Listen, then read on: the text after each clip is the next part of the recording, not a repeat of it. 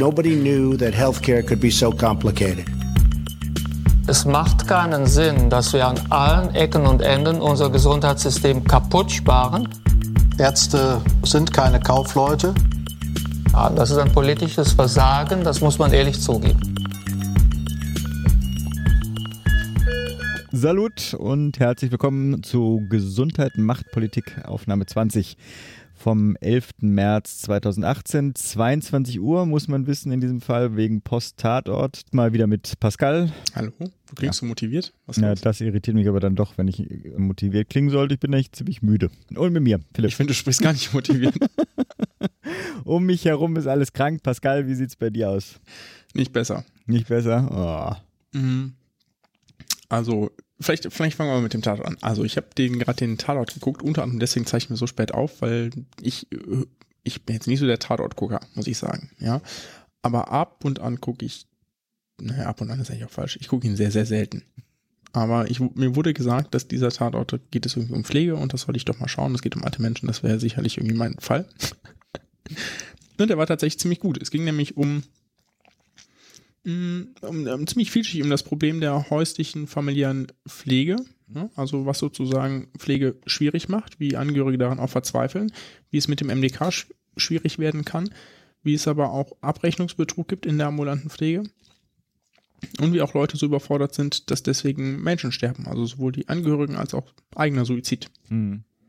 Das war Natürlich musste da irgendetwas, so eine Komponente drin sein, um es auch irgendwie tatortfähig zu machen. War jetzt von der Handlung her vielleicht jetzt auch irgendwie nicht der kongruenteste. Mhm.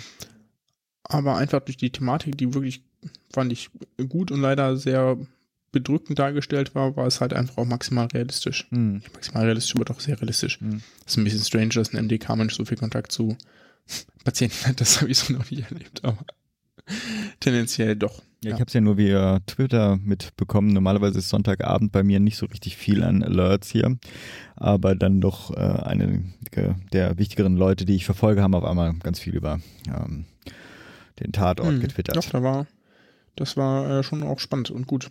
Ja, gut, also das wäre der erste, nicht der erste, aber doch der erste Tatort nach, seit zehn Jahren, den ich mal wieder gucken würde. Insofern würde ich, äh, ich kann ihn sehr empfehlen. Kulturgut ist an mir irgendwie vorbeigegangen, aber ja, gut, nach der Empfehlung. Ich werde es mir mal reinziehen. Äh, genau, also ja, also diese diese Folge fällt auch etwas sicherlich deswegen etwas, ich sag mal schwierig oder schlecht vorbereitet aus oder ähm, weil also nicht nicht weil weil ich krank wäre, sondern weil ich einfach ich sag jetzt einfach mal so ganz ehrlich, so fucking viel gearbeitet habe, dass ich zu wenig Ahnung gekommen bin. Also ich habe die letzten beiden Wochen so mit knapp 60 Stunden verbracht pro Woche. Äh, weil wir halt auch so viele Krankheitsausfälle hatten. Mhm. Ne? Also ich habe irgendwie, ich bin ständig in den Dienst eingesprungen für irgendwen oder habe halt sonst irgendwas gemacht. Also mein, es sind halt nicht nur Menschen krank, ne, die dann natürlich alle ins Krankenhaus kommen mit Influenza oder ja, sonst irgendetwas. Sondern das Personal wird eben auch krank. Ne? die Pflege hat das auch bei uns richtig heftig getroffen. Also bei uns waren einfach so viele Leute krank, dass der Rest halt echt äh, hart arbeiten musste. Aber dich, äh, du bist verschont geblieben. Ich bin okay. kein gesund, natürlich. Okay. Wunderbar. nee, ich, werd, ich werde tatsächlich relativ selten krank. Ich habe dafür eine Grundschallerkrankung, reicht ja auch. Scheiße. Mit so, da das machen wir jetzt hier nicht transparent, hier. genau. Das ist zu privat. Ich erzähle noch was anderes. Ich habe nämlich sonst gar nicht so viel zu erzählen. Ich war bei einer Veranstaltung am Donnerstag äh, die hieß, ähm, das war eine Diskussion zwischen zwei sehr spannenden Menschen und die wurde hier organisiert von der Uni und die hieß Altern als Aufgabe zwischen Resonanz und Verletzlichkeit. Und zwar haben wir disku diskutiert, Andreas Kruse, ist ein sehr bekannter Gerontologe, also Alterswissenschaftler aus Heidelberg. Und Hartmut Rosa, sicherlich einer der spannendsten Soziologen, äh, der lehrt in Jena. Mhm. Und die haben wirklich ganz spannend darüber diskutiert, was sozusagen Verletzlichkeit, aber auch eben halt Erleben hm, und im Leben stehen ähm, von älteren Menschen bedeutet und ob sozusagen die, die, die Erlebniswelt als auch die Selbstwirklichkeit, also was man sozusagen, was man als alter Mensch selbst noch kann, und äh, wie man mit der Umwelt interagieren kann, ob das abnimmt oder nicht abnimmt, ob man weniger schwingungsfähig wird quasi oder nicht, ne? also weniger resonanzfähig oder nicht. Das, dafür muss man das Konzept von Rosa kennen, das werde ich jetzt hier nicht komplett erklären. War auf jeden Fall sehr spannend und falls der ein oder andere Interesse hat, dieses Thema doch irgendwie soziologisch auch zu betrachten, also irgendwie altern und also falls es da irgendjemand unter den Hörern gibt, dann kann ich das auf jeden Fall sehr empfehlen. Vielleicht wird es davon eine Aufzeichnung geben. Das hat zumindest irgendjemand gefilmt. Noch habe ich da allerdings nicht gesehen. Aber was man auf jeden Fall empfehlen kann, sind die Bücher der beiden, die wir einfach mal äh, ganz uneigennützig äh, mhm. verlinken. Ja. Und dann schauen ja, wir mal. Kein Affiliate-Link. Ja, gut, Entschuldigung. Ja, gibt keinen Affiliate-Link. Ja. Kann man auch von Amazon, kann man die auch nehmen. Ja. Das sind jetzt hier die Springer. Die, äh, die Springer und die Okay, müssen wir sofort den Link. genau. Und bei dir so? Ja, ganz spannend. Äh, sorry. Ja, aber ich hatte auch eine skurrile Woche, war auch viel zu viel los und dann hatte ich auch noch, ähm, Stichwort äh, Gesundheit, äh, weniger von mir, einen Autounfall.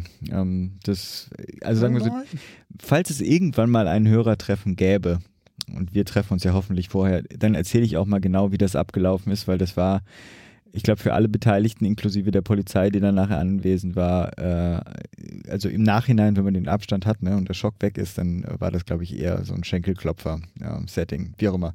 Äh, Einbahnstraße ist mir jemand entgegengekommen und war natürlich äh, Drogen. Aber du warst, in welche Richtung bist du? Ich, oh, also warte, ich kann mich schlecht erinnern.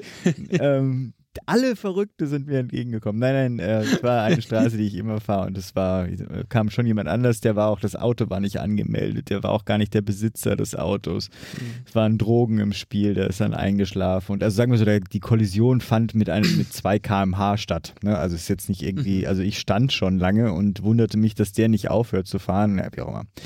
Wichtigste, alle gesund, äh, wohlauf, ähm, versicherungstechnisch alles geklärt. Insofern, äh, das nur nebenbei, aber das hat mich dann auch zehn Stunden letzte Woche gekostet, allein irgendwie mit dem ganzen Papierkram. Ich habe noch kurzen Terminhinweis auf zwei Sachen, die jetzt in der nächsten Woche oder über nächsten Woche stattfinden. Hier der Kongress Armut und Gesundheit, als aber auch das, äh, die davor gelagerte Kundgebung hier Gesundheit ist ein Menschenrecht, hatte ich ja schon hingewiesen. Ein bisschen längere Ausblick. Es findet im Juni, am 15. Juli, der Aktivcamp Pflege, beziehungsweise der zweite Aktivcamp Pflege statt. Letztes Jahr fand der erste statt, ähm, wurde von der ehemaligen pflegepolitischen Sprecherin der Grünen, der Elisabeth Scharfenberg, durchgeführt. Und A, habe ich viel über den ersten Aktivcamp Positives gehört. Außerdem mag ich die Elisabeth ganz mhm. gerne. Insofern möchte ich das gerne auch ein bisschen ja kommunizieren. Klingt gut. Genau. Ich werde den Link in die Show Notes packen. Freue mich, wenn jemand anderes noch da ist. Genau. Jetzt haben wir einen langen Kommentar bekommen. Erzähl doch mal. Genau. Du hast den, ich, ich lese ja nicht so viel Kommentar. Genau, ich, das war ein, also ich bin ja sehr dankbar erstmal, weil es ein, ein, inhaltlich spannender Kommentar ist. Auch sozusagen dieses Setting äh, kam mir auch sehr äh, bekannt vor. Man lag abends dann im Bett und wird dann erstmal und muss dann erstmal alles von seiner Seele runter äh, schreiben. In dem Fall war ich auch noch zusätzlich dann dankbar, dass mal jemand anders rantet, äh, außer mir. Insofern es war mir das sehr willkommen. Vorweg so richtig umfangreich und intensiv können wir das nicht hier beackern. Es ist quasi jetzt schon eine zweite Newsmeldung, die das jetzt so wird. Vor allem auch, weil ich mir nicht so ganz sicher bin, also ich zumindest nicht, ob wir uns da grundsätzlich widersprechen oder ob das eher fast so als Impuls für die Diskussion verstanden werden kann. Es ist aber ein Satz dabei, den ich oder den. Mhm. Vielleicht müssen wir vorher noch ein bisschen was zu dem Kommentar erklären. Oder? Ja, ich wollte es relativ anonym halten und eher so auf einer allgemeinen Ebene, aber schieß ruhig los, wenn du einen anderen Ansatz hast. Ich, also im Grunde genommen ist es jemand, der sagt, dass er in der Medizin arbeitet, mhm. als ambulant tätiger Arzt. Und ähm, sagt, also der wollte uns zum Nachdenken anregen, was sozusagen die Finanzierung angeht wie es im ambulanten mhm. Setting läuft. Genau, und insbesondere zwischen gesetzlicher und privater Krankenversicherung. Und äh, einfach mal so auf, ich habe das mal eben, weil ich, und ähm, also ich, ich halte jetzt einfach mal ein, sorry Philipp. Nein, nee, um Gottes Willen, klar. Er sagt, er sagt quasi so, ähm, schaut doch einfach mal hier so, Patient 30 Jahre kommt im Januar mit Influenza-Beschwerden, kriegt irgendwie, wird äh, anamnestiziert, körperliche Untersuchung und AU für fünf Tage so. Was kriegst du dafür ähm, in der GKV versus eine PKV, ja, und dann kommt der im Februar nochmal und im März nochmal, dann mittlerweile was leicht anderem, so, was kriegt man dafür, was kriegt man dafür, ja. Und dann jetzt die, die Frage, und das ähm, habe ich schon so ein bisschen so gewertet, also ganz speziell gewertet, deswegen zitiere ich das einmal. Mhm. Bin gespannt, ob ihr das für euch oder in eurem Podcast beantworten könnt und ob ihr überhaupt vor Beschäftigung mit diesen Fragen eine Vorstellung von der Vergütungs Vergütungshöhe GKV-PKV hattet. Mhm. Und das, das, ich verstehe den Kommentar so, als würde diese Person vermuten, dass wir das vorher nicht hatten. Mhm. Was zumindest in meinem Fall nicht stimmt. Ja, also es gibt durchaus einige Leute in der politischen Diskussion, die mir immer wieder vorwerfen, dass ich gar nicht wüsste, wie schlecht die GKV zahlt, ne? Für ambulant äh, tätige Ärzte und doch, das weiß ich. Ja, und trotzdem bin ich für eine Bürgerversicherung. Mhm. Punkt. Ja. Ich kann euch das sogar relativ genau sagen. Also ich hätte jetzt, wenn ich das einfach nur hätte schätzen müssen, hätte ich gesagt 30 Euro für den Fall. Für den Menschen. Ja. Ich habe dann nachgerechnet, also man würde, um, um hier direkt zu beantworten, dass wir das gucken, ne, weil ich bin ja nicht da tätig, ich bin ja im stationären Setting, da gibt es ja DRGs, ne, ich musste also einmal nachlesen, welche Ziffern das sind, weil die kenne ich natürlich nicht auswendig. Das ist im EBM die 0300, ne, das sind 13 Euro, das ist die äh, Behandlung, ganz normale Behandlungspauschale im EBM.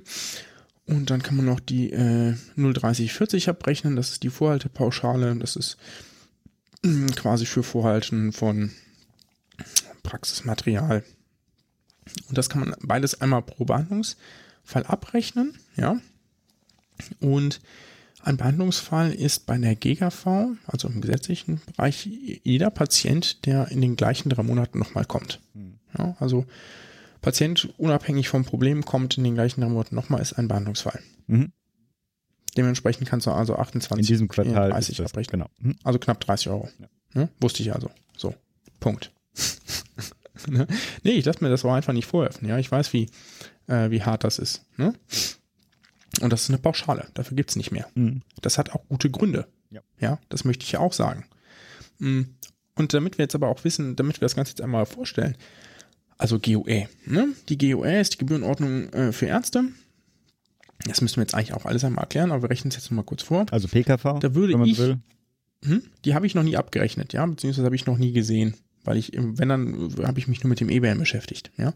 Ich, also ich persönlich hätte jetzt da in diesem Fall vermutlich die Ziffer 1 ge- abgerechnet, die Ziffer 5, Zimmer 70.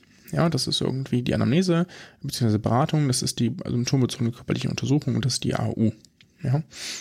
So, die kann man entweder im einfachen Satz abrechnen, das ist das Normale, was man tun sollte. 466, 466 und 2,33 Euro. Ähm, oder aber, und das machen, würde ich vermuten, ohne dass ich es belegen kann, eigentlich fast alle. Ähm, und das ist das Hauptmanko, des, oder da sieht man genau das Problem, weswegen das so schwierig ist. Das wäre, ähm, ist sozusagen der, die, der zulässige Gebührensatz, ja. Also das ist quasi um einen Faktor X gesteigert, ne? Und bis dahin muss man, kann man das ohne Begründung abrechnen. Mhm. Ja, also man kann sagen, ja, der, dieser Patient war aufwendig, ich muss es aber nicht, äh, ich muss es aber nicht begründen und deswegen rechne es einfach zu dieser Höhe ab. Und das ist halt einfach und gefühlt, ja, ich bin jetzt einfach vielleicht auch böse und beleidige meine eigene Berufsgruppe, machen das einfach alle. Warum? Weil es mir Geld bringt, ohne dass du es begründen musst. Auch wenn es nicht passieren sollte, man sollte ja den einfachen abrechnen, rechnen die meisten den zulässigen ab. Ist auch ähm, individuell total verständlich, ne? Weil warum nicht? Gibt dann statt, gibt dann auch 2680, ne? also nahezu das gleiche.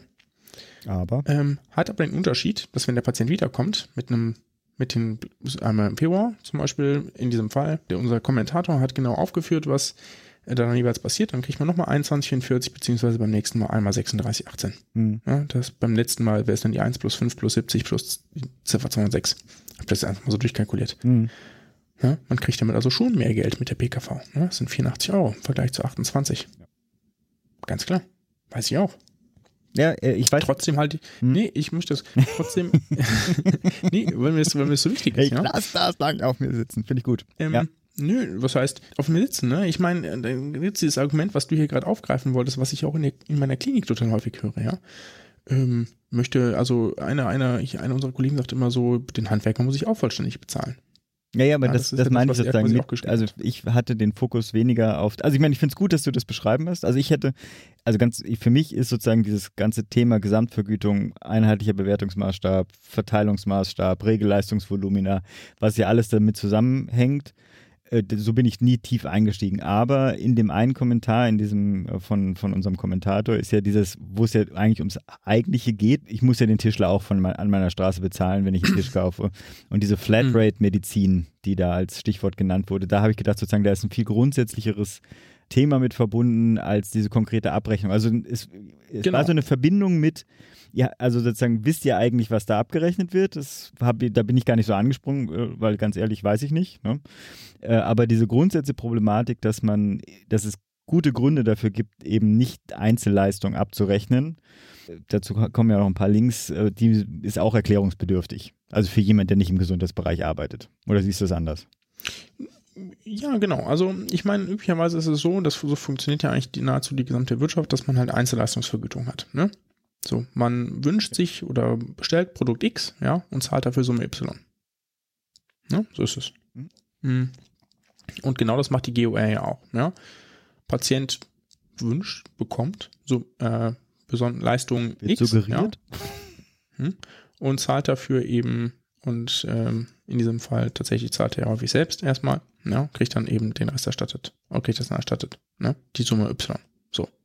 So funktioniert die GOE. Genau.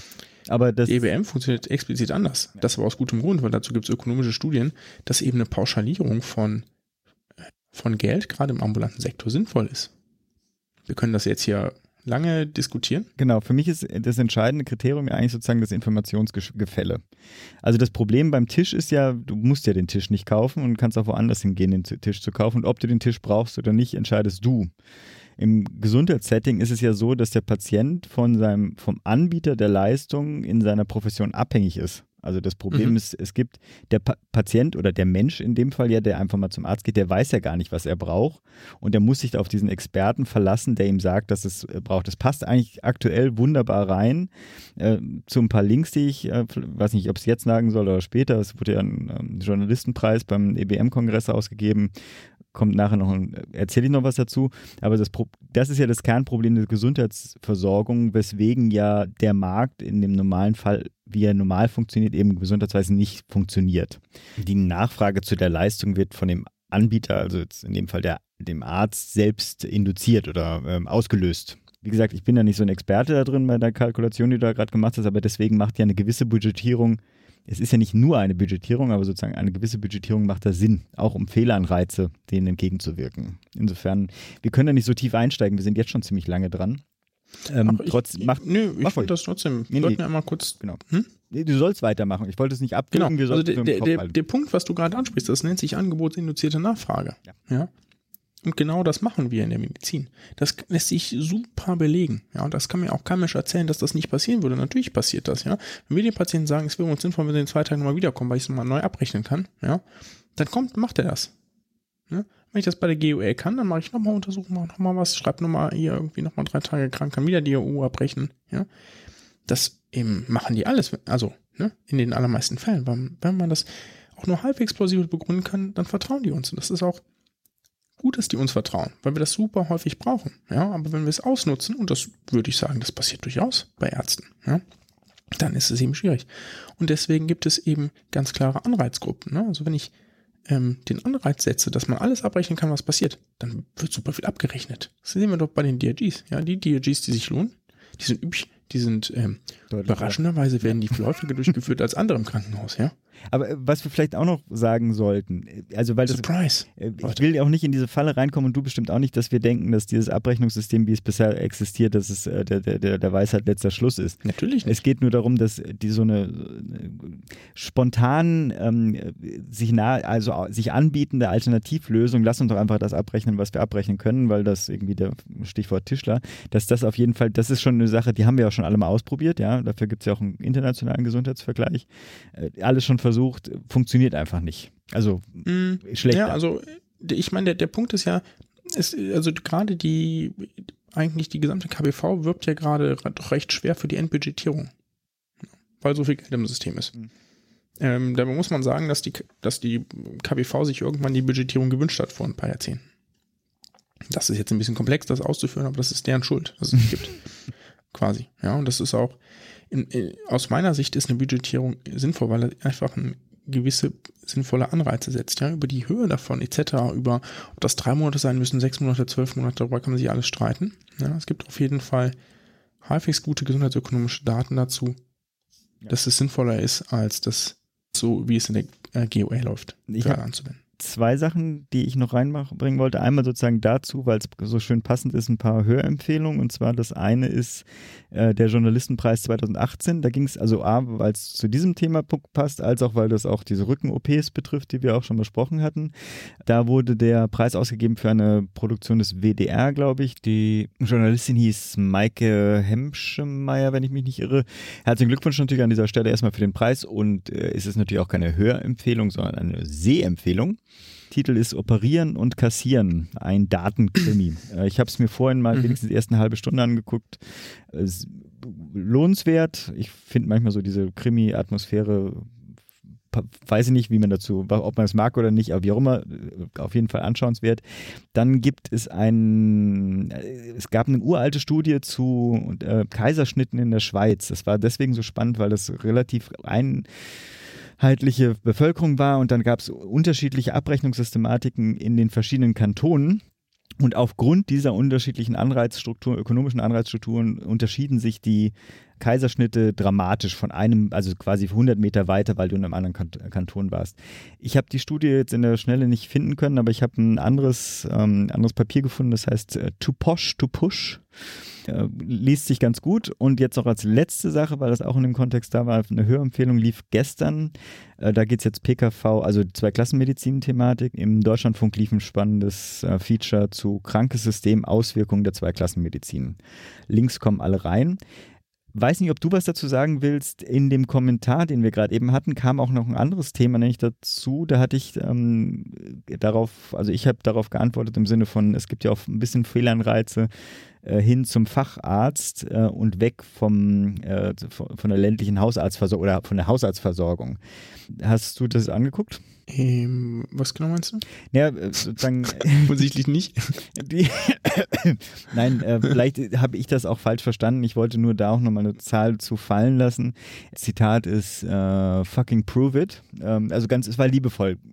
Der Kommentator weiß, äh, ich lächle dazu, aber trotzdem, äh, das, das Prove It weiß ich nicht genau, worauf sich das bezogen hat. Die Sache ist auch da, wollte ich nur eine Zahl reinschmeißen sozusagen was die Versorgungsentwicklung äh, betrifft, also landärztliche Versorgung habe ich jetzt gar nichts rausgemacht, weil ich glaube, da widersprechen wir uns gar nicht, dass das ein äh, gesondertes Problem ist, aber so als Zahl Versorgungssituation 1990 ist die Zahl der praktizierenden Ärzte pro 100.000 Einwohner lag die bei 215 und inzwischen ist die auf 405 gestiegen, also mal eben eine äh, Verdoppelung.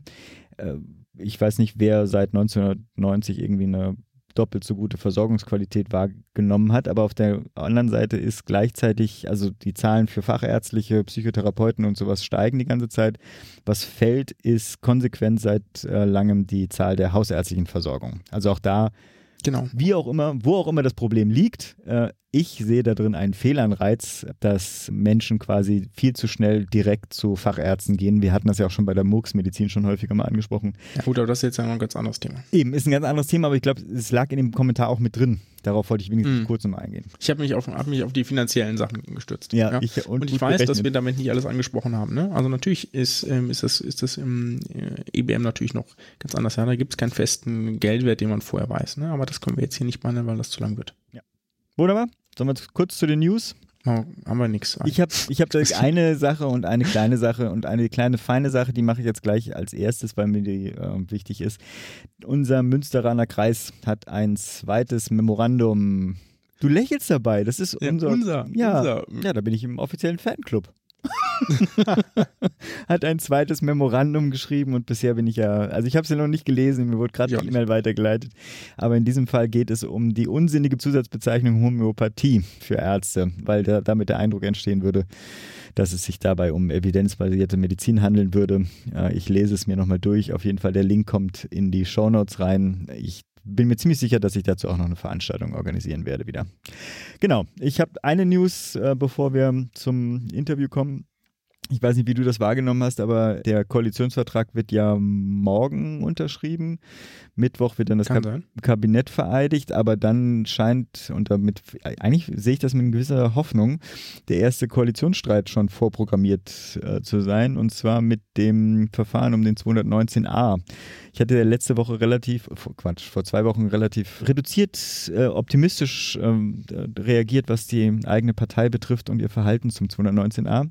Aber jetzt zumindest tituliert die Rundschau, noch regiert die schwarz-rote Koalition nicht und schon kracht es. Hintergrund, die SPD hat eigentlich tatsächlich einen Gesetzesentwurf zur Aufhebung des Paragraphen 219 vorgelegt. Muss ich daran erinnern, worum es geht? Nee, ne? Nee. nee, gut, ich glaube, das hatten wir letztes Mal ausführlich gemacht. Aber trotzdem zur kleinen Erinnerung, gemeinsam mit den Linken, Grünen und FDP gäbe es natürlich eine Mehrheit im Bundestag, das zu machen. Jetzt ist es so, dass die FDP, ich sage es mal in Anführungsstrichen, derzeit für einen eigenen Antrag zwar wirkt, der in die Richtung geht, das eher zu verändern und nur noch grob anstößige Werbung und soweit ich weiß auch solche Werbung für strafbare Abbrüche unter Strafe zu stellen. Äh, aber zumindest mal die Grünen und die Linken und ich glaube auch die größten Teile der SPD äh, wollen eigentlich das Thema unbedingt äh, außerhalb des Strafgesetzbuchs regeln und wollten das halt dementsprechend nicht ähm, unterstützen. Die FDP in Anführungsstrichen, weil soweit ich weiß, die liberalen Frauen sich schon eigentlich relativ klar für die Streichung des 219a positioniert haben. Wie dem auch sei, bleibt spannend und auch gerade zu sehen, wie das denn dann gelöst wird. Und ich wünsche mal meiner Partei, dass die hier konsequent bleibt. Wenn es aber dieses Gesetz tatsächlich durch den Bundestag schaffen sollte, bin ich mir ziemlich sicher, dass CDU, CSU äh, hier Bundesverfassungsgericht heranziehen werden. Wie das ja auch 76 und was weiß ich, 93, glaube ich, dann auch bei jeder Veränderung immer wieder der Fall war. Mhm. Genau. Wobei natürlich, ja. also ich glaube, die Argumentation, das hatte Annegret Kamp-Karrenbauer auch schon verteidigt, war, dass die SPD das ja eingebracht hat, also diesen Entwurf, bevor sie mit Koalitionsverhandlungen begonnen haben oder mit Sondierungsgesprächen und dementsprechend sich darauf geeinigt haben, dass sie das tatsächlich durchziehen lassen und erst danach sozusagen die Koalitionsdisziplin wahren, weil normalerweise würde man, das vereinbart man auch in jedem Koalitionsvertrag und ist doch sinnvoll, mm, nicht außerhalb der Koalition stimmen.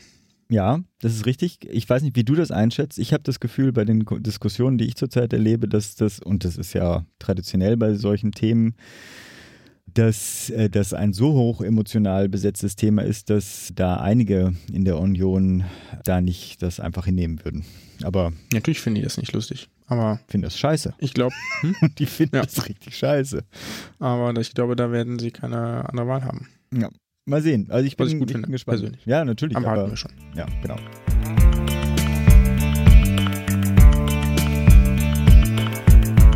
Und damit zu dem Interview. Das habe ich geführt mit Boris Felter. Boris Felter ist seit Dezember 2016 Staatssekretär in der Senatsverwaltung für Gesundheit, Pflege und Gleichstellung des Landes Berlin. Zur Erinnerung rot-rot-grüner Senat. Zu seinen beruflichen Stationen, da sind ein paar spannende dabei, da habe ich ein paar rausgegriffen. Er hat unter anderem die Leitung des Referats Arbeit, Gesundheit, Familie und Gesellschaft in der Staatskanzlei des Landes Brandenburg gehabt, hatte die Leitung des Koordinierungsreferats Verbindung zwischen Bund, Länder und zu den Verbänden des äh, Bundesministeriums für Gesundheit, damals unter Ulla Schmidt, hatten wir auch schon mal im Podcast hier, war von 2004 bis 2006 der stellvertretende Leiter des Stabsbereichs Politik des AOK-Bundesverbandes und auch als Referent in der, für Gesundheitspolitik im Bundeskanzleramt tätig von 2002 bis 2003.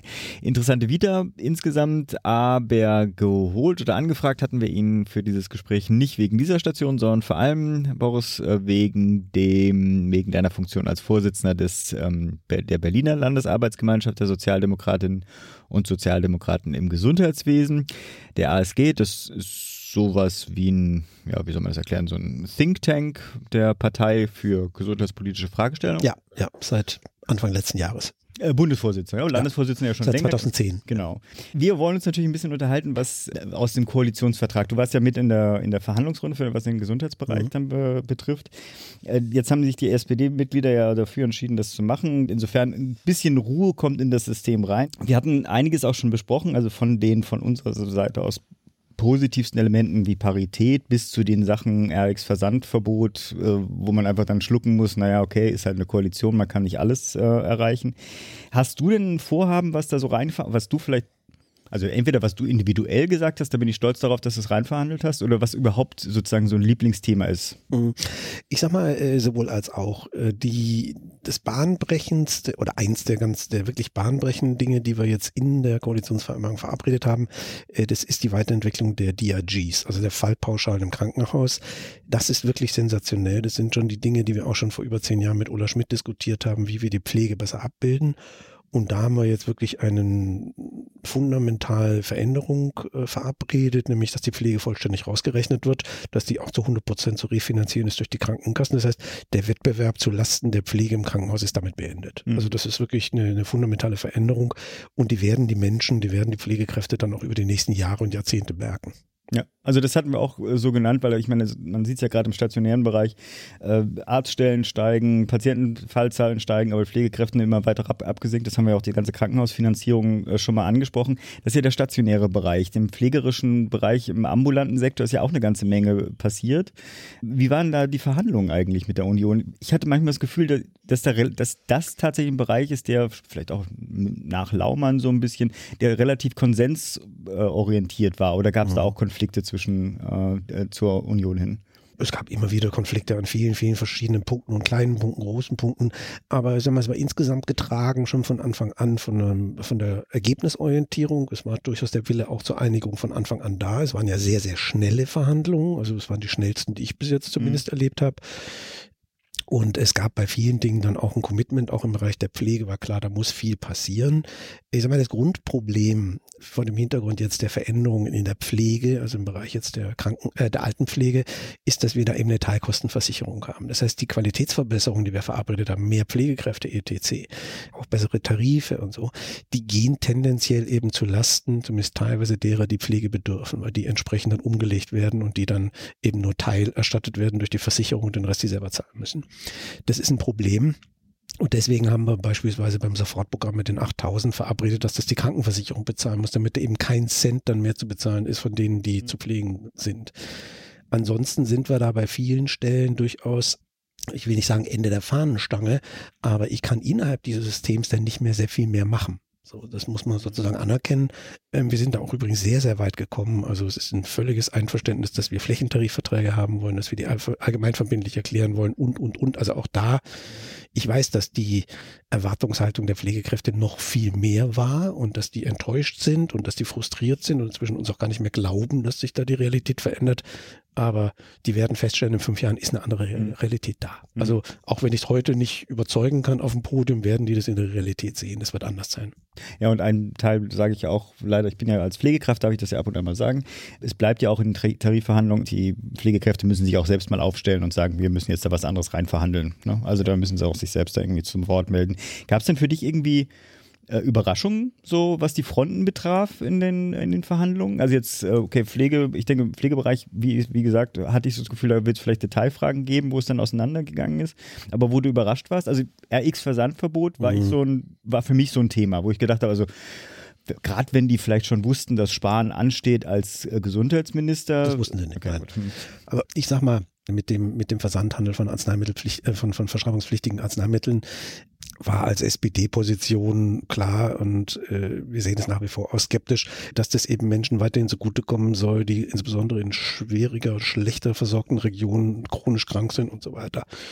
Und pff, ich meine, wir haben uns dann am Ende des Tages, das war der Union eben auch sehr wichtig gewesen, äh, dann jetzt auf diese Formulierung geeinigt, dass wir gesagt haben, wir setzen uns dafür ein oder die Bundesregierung setzt sich dafür ein, äh, da eine Lösung zu finden.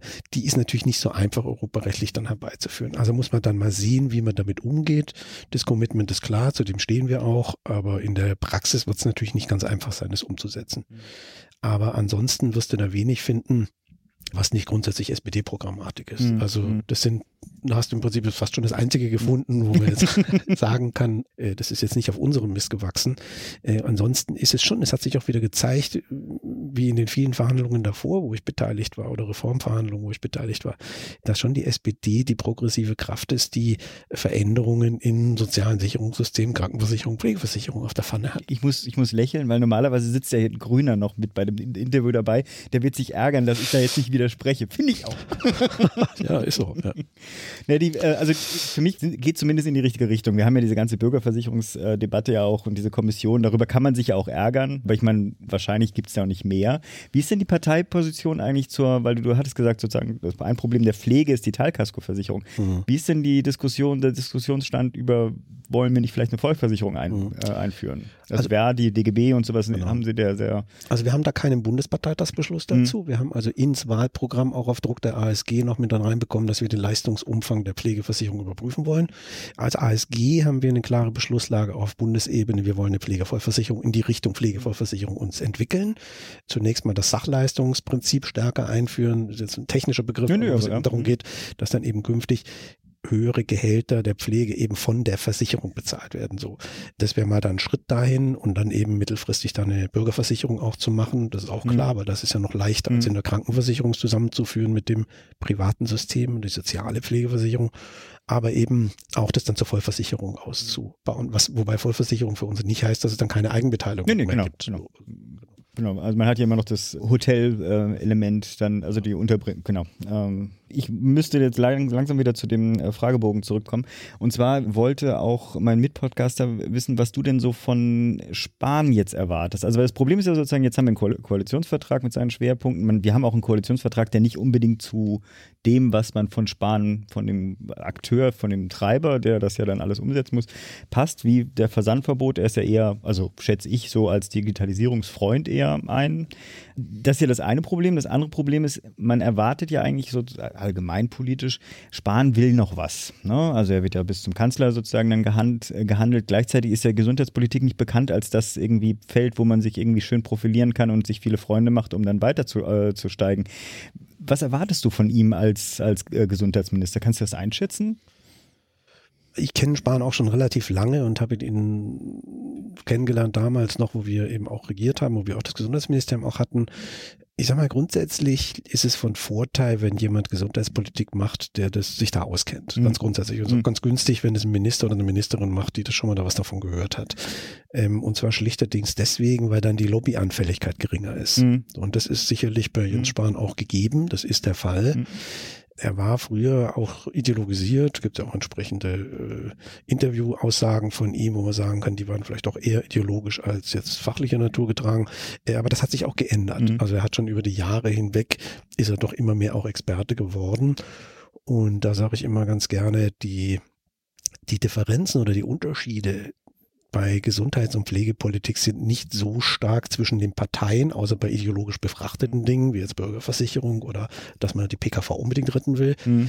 sondern die sind eher zwischen denen, die sich im System dann auskennen und denen, Mhm. die den, für denen das System eher fremd ist. Und da gehört er zweifellos zu denen, die sich auskennen. Von daher gehe ich mal davon aus, dass er schon die Dinge umsetzt, aber es ist eine große Aufgabe für die SPD-Fraktion und auch für die Partei, Ja, äh, da genau zu beobachten, was da passiert. Weil Mhm. Papier ist geduldig. Ne? Was Mhm. wir in den Koalitionsvertrag reingeschrieben haben, ist ja noch nicht eins zu eins Gesetz.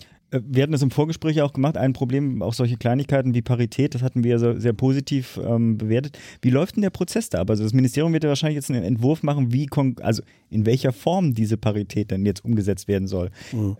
Da ist ja viel Konfliktstoff für eine Sozialdemokratie mit drin, ne? je nachdem, in welche Richtung das ausge, äh, ausge, ausformuliert wird. Wie funktioniert das? Ist die ASG eigentlich da noch beteiligt oder ist es dann tatsächlich erstmal nur primär die, die Fraktion, die das bearbeiten muss? Also es ist primär die Fraktion, aber wir werden uns selbstverständlich einmischen. Mhm. Also wir werden natürlich genau beobachten, was da passiert. Es ist auch fest verabredet. Auch über den Parteivorstand genau gucken, was da passiert. Wir werden der Fraktion natürlich entsprechend helfen mit unserer Mhm. Expertise.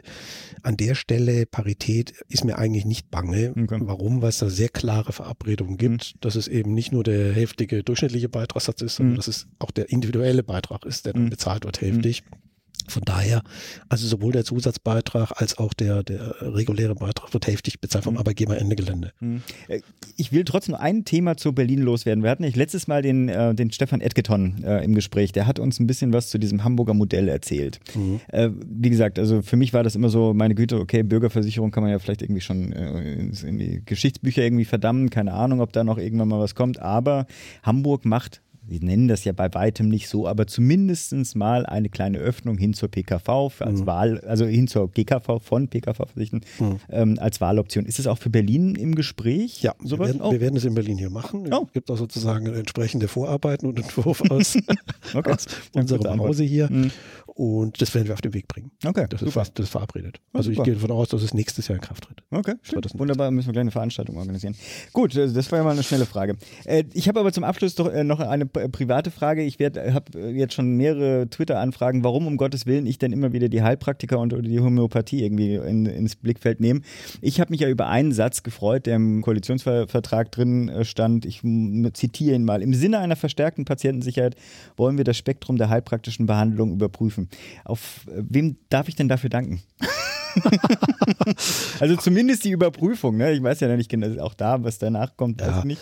Ist, ist vertraulich, aber ich sag mal, das war sowohl von der SPD-Seite wie auch von der Unionsseite. Okay, schön. Also ist schön. jetzt nicht genau, okay. Ja, schnell konsentiert. Was, äh, was können, wir uns da was erhoffen? Also das wird sicherlich eine ganz, ganz heiße Diskussion. Einfach weil da auch Ideologe, Ideologien aufeinander knallen mhm. und, und äh, da pff, lassen wir erstmal die Bundestagsfraktion entsprechend arbeiten. wie mutig sie da tatsächlich sind. Ich sag mal, meine gesundheitspolitische Haltung ist natürlich, dass ich eine Orientierung an evidenzbasierte Medizin ja, ja, und an, an, an qualitätsgesicherter mhm. Medizin haben will. So. Mhm. Und das ist im Prinzip auch der Ansatz, äh, wie weit jetzt dann der Bundestag und die Fraktionen das dann mhm. entsprechend diskutieren. Wir haben das nicht im Detail ausdiskutiert. Mhm. Also so viel kann ich okay, sozusagen sagen. Okay. Wir haben nur gesagt, lass uns das Themenfeld angehen, mhm. ähm, aber wir haben nicht im Detail verabredet, wir machen eins, zwei, drei. Du musst jetzt keine Person nennen, aber hast du so ein Gefühl zur vielleicht A, Partei, aber B, Fraktion, wie das Thema aufgenommen wird? Weil die ASG hat ja schon solche Anträge gemacht. Ne? Du hast ja aus der Partei schon so, mhm. so Feedback bekommen. Mhm. Ich sag mal, da wo jetzt eher ärztliche Motivation oder Sachverstand dann da ist, Sabine Dittmer ist auch Ärztin, ja. äh, da ist dann eher sag mal, eine gewisse Skepsis gegenüber manche, manche Tätigkeiten von äh, Heilberuflern. Bei der Mehrheit, pff, also ich kenne schon viele Genossinnen und Genossen auch im Bundestag, die sind Fans von, von, mhm. also von auch nicht ärztlichen Heilberufen. Mhm. Das ist so. Und auch von Heilpraktikern. Das heißt, das ist schon eine heiße Diskussion. Das ist schon eine mhm. heiße Diskussion. Man muss es, glaube ich, an den Dingen aufzäumen oder da gucken, wo es unstrittig äh, Qualitätsprobleme, also wo es mhm. einfach ein Problem ist, wenn ich da mhm. jemand rumfummeln lasse. Ja, insofern die Überprüfung macht ja Sinn. Und vielleicht kann man ja wirklich sozusagen äh, die, wenigstens die Schnellfeuerwaffe quasi der Heilpraktiker äh, wegnehmen. Ich danke dir für das Gespräch. Bitte, bitte. Ich glaube, wir werden häufiger dabei sein und wenn du das mit dem, mit dem Hamburger Modell, das muss, heißt dann natürlich dann anders. Ne? Berliner. Jetzt, jetzt müssen wir ja, wollte gerade sagen, jetzt das müssen wir euch den anderen Namen nennen. Okay, ja. gut. Herzlichen Dank. Bitte, bitte. Danke. Tschüss. Ja, also neben dem Lieblingsthema Heilpraktikalypse. Äh, die nächste schöne Meldung, dass wir in Berlin hier auch das Hamburger Modell dann, oder Entschuldigung, das Berliner Modell umsetzen werden. Und ich habe nochmal übrigens nachgeguckt, also zumindest wurde es noch in keiner Zeitung kommentiert. Entweder es interessiert keine Socke hier in Berlin oder wir sind quasi die, die Quelle der, der News. Ja. Boah, der Wahnsinn. Der hey, Hammer, oder? Wahnsinn. Aber Hammer. Wir sind so wichtig geworden. nee, ja gut. Ja, ist auf jeden Fall spannend, ne? Also also meine Sorge ist so ein bisschen, du hattest ja schon gesagt, ob man das demnächst Stadtstaatenmodell nennen muss, glaube ich, auf Twitter, ne? Ja. Äh, meine Sorge ist eher, dass man das ganze SPD-Modell nennen muss. Ah, ja, stimmt, ja. Weil ich die Sorge habe, dass das nicht durch nicht eingeführt wird, wenn nicht die SPD nennenswerterweise an der Regierung beteiligt ist. Ja, das, äh, ja, ja. Ne? Und ähm, davon gibt es dann doch nicht so viele Staaten. Also nicht so viele Bundesländer. Ja, der, hm? der Wandel kommt doch jetzt. Wenn man mal am Boden liegt, es gibt ja nur noch eine Richtung jetzt, ja. Also ja. hoffe ich doch mal. Gut. Ja, nächstes Mal müssen wir wieder dabei sein. Irgendwie müssen wir es anders koordinieren. Aber ähm, du hast noch was mitgebracht. Sollen wir zum Murks wechseln? Ja, können wir zum Murks wechseln. Today's doctors, drugs and medical devices truly work medical miracles. But there are some as phony as a $3 bill. Ja, und bevor der Pascal mit seinem Murks anfängt, eine kleine Entschuldigung vorweg. Wir hatten ein bisschen technische Probleme. Es knarzt dann doch ein bisschen, wenn Pascal da spricht. Wir konnten es aber leider nicht mehr so schnell lösen und es war dann auch so spät. Das heißt, wir haben das jetzt mal so gelassen. Es tut uns leid. Ähm, müsst ihr durch. Wir werden beim nächsten Mal ja, mehr irgendwie da Fehlerkorrektur machen. Was hast du uns denn mitgebracht? Ich habe ja letzte Woche schon was zu Vitamin D, oder letztes Mal, Entschuldigung, was zu Vitamin D äh, gesagt, ne? Ich habe noch was zu Vitamin D. Und so etwas, das primär mich betrifft, also unter anderem mich. Bisschen so ein Vitaminverteiler. Und zwar die Arbeit heißt, wie bitte? Bisschen so ein Vitaminverteiler. Das ist irgendwie alles Neue, was Sie über Vitamin D wissen wollen. Nee, nee, nee, so ist es nicht. Das ist mir, das ist eine Arbeit, die bereits am 26.12.2017 publiziert wurde. Die. Bereits vor drei hatte. Monaten. Oder habe ich jetzt ja, falsch die Zahl bin, verstanden? Bin häufig auf dem Stand der Dinge. Ja, das ist doch drei Monate. Nicht immer. hervorragend. Ja. Auf jeden Fall äh, hat die mich schon äh, arg, na, was ist nicht geschockt, aber vielleicht schon so ein bisschen und äh, zum Nachhinein gemacht, aber fangen wir vorne an. Also, es geht um Osteoporose. Osteoporose hat man sicherlich schon mal gehört, auch als Eigenname. Mhm. Ich glaube, die korrekte Übersetzung ist sowas wie Knochenporen. Kann allerdings keiner das anfangen, deswegen nennt man das einfach Knochenschwund, so im Volksmund, ja. Und mh, was muss man dazu wissen? Also, viele Knochen unseres Körpers sind nicht vollständig mit Knochenmaterial gefüllt. Das klingt komisch, sondern es ist Luft drin. Und zwar zu einem relevanten Anteil. Und das ist also nicht wie so ein, nicht wie so ein Stahlbalken, so ist sich so ein Knochen vorzustellen. Kleine Knochen sind eher so wie so ein Stahlbalken, aber es ist nicht quasi ein fester Stoff, sondern die sind in, ähm, so mit so einem, ähm, so quasi so einer 3D-Matrix gefüllt, ja, also mit, ist ja schwierig zu erklären, sieht, im Grunde genommen sieht es aus wie ein Schwamm, ja, nur dass es extrem stabil ist. Ja. Weil es aussieht wie ein Schwamm, heißt es auch Spongiosa, ja, so irgendwie schwammartig. Ist auch Knochengebälk, je nachdem welchen Ausdruck da man bevorzugt. Und diese Knochen nennt man häufig Röhrenknochen. Das sind zum Beispiel diese langen Knochen, wie die man die am Oberarm hat oder am Oberschenkel, Unterschenkel. Mh. Und diese langen Röhrenknochen, die haben eben einen relevanten Anteil an dieser Spongiosa innen drin. Und sozusagen nur der, nur die Hülle außen drum, die ist äh, sozusagen fester Stahl, ja, wenn man das so Mhm. als bildlich mal vorstellen möchte. Das ist bei Wirbelkörpern übrigens auch so. Die sind auch quasi gefüllt damit und haben halt einen aus, aus einer festen, festen Rahmen. Hm? Das ist sinnvoll, weil damit die Knochen tatsächlich stabiler sind, als wenn sie durchgehend aus, dem, aus, der Knochensubstanz bestehen würden. Hm. Und was man vielleicht noch wissen muss, Knochen ist aktives Gewebe, auch wenn man das vielleicht nicht so glaubt, aber Knochen ist aktives Gewebe und wird ständig durchblutet. Also ziehen Blutgefäße rein, ist durchblutet. Ähm, insbesondere dieses, dieses Gebälk, ja, was ich gerade benannt habe. Und wie alles im, im Körper wird eigentlich auch Knochen beständig aufgebaut und abgebaut. Also man kann sich das auch nicht so richtig vorstellen, aber es werden quasi ständig Knochenbestandteile sozusagen gefressen und von anderen Zellen wieder aufgebaut. Das sind dann die Osteoblasten, die das aufbauen, ja, und die Osteoklasten fressen das sozusagen weg. So ganz bildlich gesprochen. Und bei Osteoporose überwiegt der Knochenabbau. Mhm. Also üblicherweise ist das im Gleichgewicht. Klar. Ne? Mhm. Und bei Osteoporose überwiegt der Abbau. Das betrifft die, mh, diese, diese Rahmenstruktur nicht so stark wie die, ähm, wie die Rahmenstruktur des Knochengebälk. Deswegen ist von der Osteoporose eher diese Spongiose betroffen als die Corticalis. Ja. Das erklärt unter anderem, wenn sich jetzt hier sozusagen medizinische Hörer darunter befinden, weswegen ganz häufig sieht man Osteoporose zum Beispiel, macht man ein seitliches Röntgenbild von der Wirbelsäule. Jetzt im Lendenbereich, im Brustwirbelbereich und dann sieht man dann Osteoporose häufig daran, dass der Rand relativ dicht erscheint im Vergleich zum Rest des Wirbelkörpers, dass es sonst fast durchsichtig ist und der Rand noch stark ist. Das ist eine Rahmenstruktur, nennt man das dann. Hm, Was muss man noch zur Osteoporose wissen? Osteoporose betrifft primär Frauen, also postmenopausale Frauen. Äh, Ich glaube, das sind knapp 80% aller Osteoporosefälle. Und ungefähr 30% aller Frauen betrifft das postmenopausal. Also das ist schon ein großes auch Bevölkerungsproblem. So. Von Osteoporose gibt es natürlich grundsätzlich ganz viele verschiedene Arten, aber wir beschäftigen uns jetzt mit der postmenopausalen. Mhm.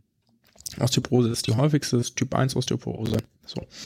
Ähm, warum ist das bei Frauen so häufig? Das vielleicht noch ganz kurz. Da ist postmenopausal fehlt Östrogen, also der Hormonhaushalt der Frau stellt sich um. Ist ja auch klar, weil eben Mhm. äh, nicht mehr bestimmte Sachen nicht mehr benötigt werden.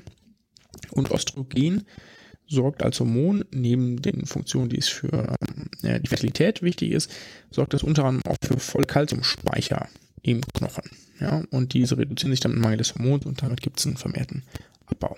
Also liegt es irgendwie nahe, dass man diese auffüllt. Ja. Mhm. Mm, Warum ist das überhaupt relevant?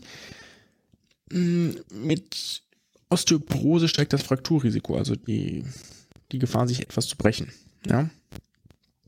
Und jetzt ist es so im Alter, weil postmenopausal bedeutet ja quasi 56, das ist jetzt noch nicht alt, aber diese Menschen werden ja auch älter. Ne? Dementsprechend nimmt mit der Zeit die Knochenmasse mehr ab und dann sind die mit 60, 70 und dann sind sie geriatrisches Klientel und dann stürzen sie und brechen sich was. Das ist Mhm. so, wenn man als junger Mensch stürzt, hat man üblicherweise, üblicherweise sehr gute Reflexe und ähm, fängt sie ab im Fall. Deswegen bricht sich meistens irgendwas Außengelegenes, zum Beispiel ähm, die, den Hände. Unterarm Mhm. nahe an der Hand. Mhm. Ja. Ganz klassisch. Streckt die Hand aus, Extensionsfraktur, ne, ganz klassisch. Ältere Menschen haben das nicht mehr, die reagieren nicht so schnell, deswegen stürzen die eher auf die körpernahen Entitäten und brechen sich zum Beispiel den Oberschenkelhals, Mhm. weil die das nicht mehr abfangen. distale Traumafolgen versus proximale Traumafolgen quasi. Außerdem gibt es natürlich häufig Wirbelkörperbrüche, ja, äh, die auch spontan passieren ohne Trauma. Ähm, kommen wir jetzt mal zur Studie. es wäre also sinnvoll, ähm, wenn man sich das überlegt, ähm, dass man einfach das, das, das, was fehlt, sozusagen ersetzt. Ja? Ähm, ist auch deswegen wichtig, weil man weiß, dass nach einem Sturz die, die Sterbewahrscheinlichkeit deutlich, deutlich höher ist. Ja, Mhm. Und die eigentlich empfehlen alle internationalen Leitlinien bisher die Basistherapie eine externe Kalziumzufuhr, meistens in Kombination mit Vitamin D. Okay. Hatten wir letzte Woche schon. Da gibt man zum Beispiel, also wir geben ganz klassisch bei uns im Krankenhaus, geben wir 1000 Einheiten Vitamin D am Tag Mhm. und 500 Milligramm Calcium. Manchmal auch ein Gramm Calcium, je nachdem, wie der Calciumstatus ist.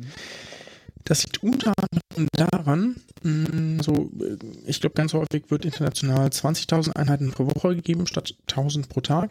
Allerdings macht das bei älteren Patienten erhöhtes Sturzrisiko, deswegen geben wir immer diese 1000, aber das ist jetzt die akademische Diskussion. Mhm, Ja. Ja, ja, okay. Und die Studie, die ich jetzt vorstelle, heißt Association between Calcium or Vitamin D Supplementation and Fracture Incidence in Community Dwelling Older Adults. A Systematic Review and Meta-Analysis. Also, Entschuldigung. Die haben sich die Literatur dazu komplett angeguckt, eine Meta-Analyse draus gemacht und das publiziert. Mhm.